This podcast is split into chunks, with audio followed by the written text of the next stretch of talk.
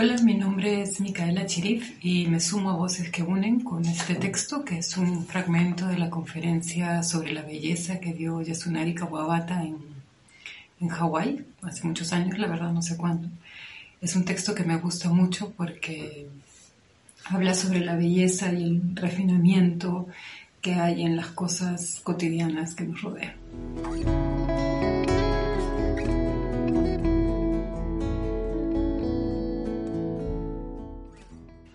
Estaba hospedado en el Kahala Hilton Hotel desde hacía dos meses y me preguntaba cuántas veces me había impresionado en la mañana la belleza del conjunto de vasos brillantes a la luz del sol matutino, colocados sobre una mesa larga en una esquina de la terraza que daba a la playa.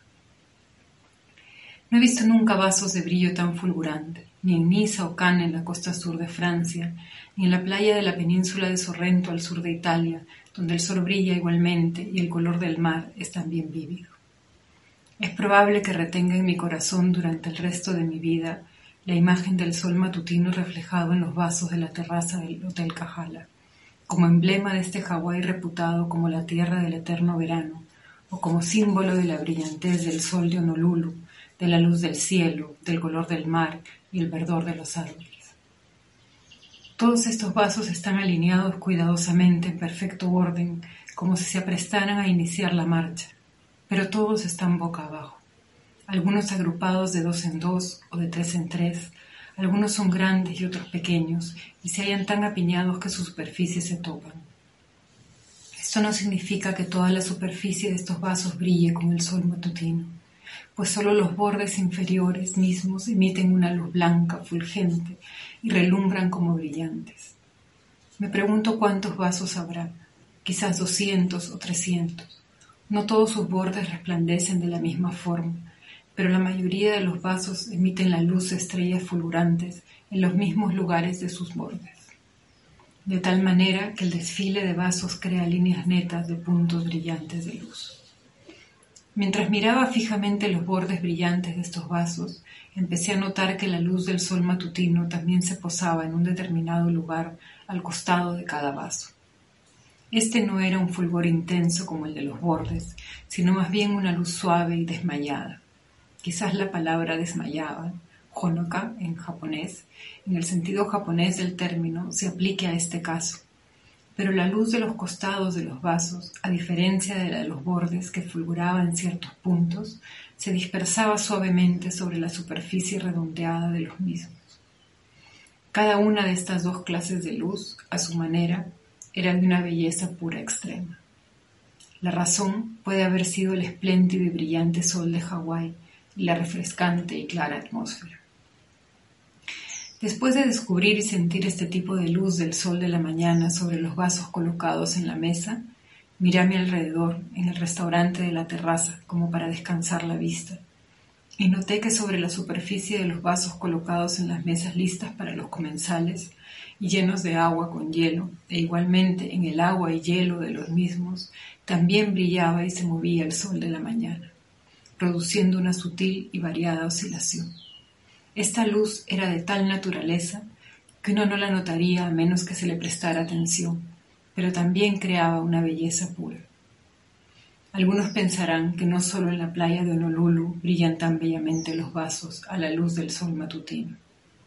Quizás también en las playas del sur de Francia o en las del sur de Italia o aún en la costa sur del Japón el espléndido sol puede moverse brillantemente sobre la superficie de los vasos tal como lo hace en el restaurante del Kahala Hilton Hotel. Además, en lugar de encontrar un símbolo vivo, vívido del esplendor del sol de Honolulu, de la luz del cielo, del color del mar y del verdor de los árboles, en cosas tan comunes e insignificantes como son los vasos, podría yo, por supuesto, haber encontrado un número de cosas sorprendentes, difíciles de hallar en otro lugar para simbolizar la belleza de Hawái. Existe, sin lugar a dudas, la belleza de las flores de matices brillantes, de los árboles gráciles de follajes lujuriosos y también vistas tan extrañas como, por ejemplo, un arco iris vertical que aparece cuando llueve solo en un lugar, un mar abierto, espectáculo que aún no he tenido la suerte de ver, o un arco iris circular que rodea la luna como un halo. Y sin embargo, Descubrí por medio de la luz matinal la belleza de los vasos en un restaurante. Vi esta belleza con toda claridad. Me encontré con ella por primera vez. Pensé que nunca la había visto hasta ese momento. No es precisamente ese tipo de encuentro la esencia misma de la literatura y también de la vida humana. Si digo esto, estoy yendo muy lejos, estoy exagerando mucho. Quizás sea así, pero también quizás no. En mis 70 años de vida es aquí donde por primera vez descubrí y fui consciente de esta suerte de luz que producen los vasos.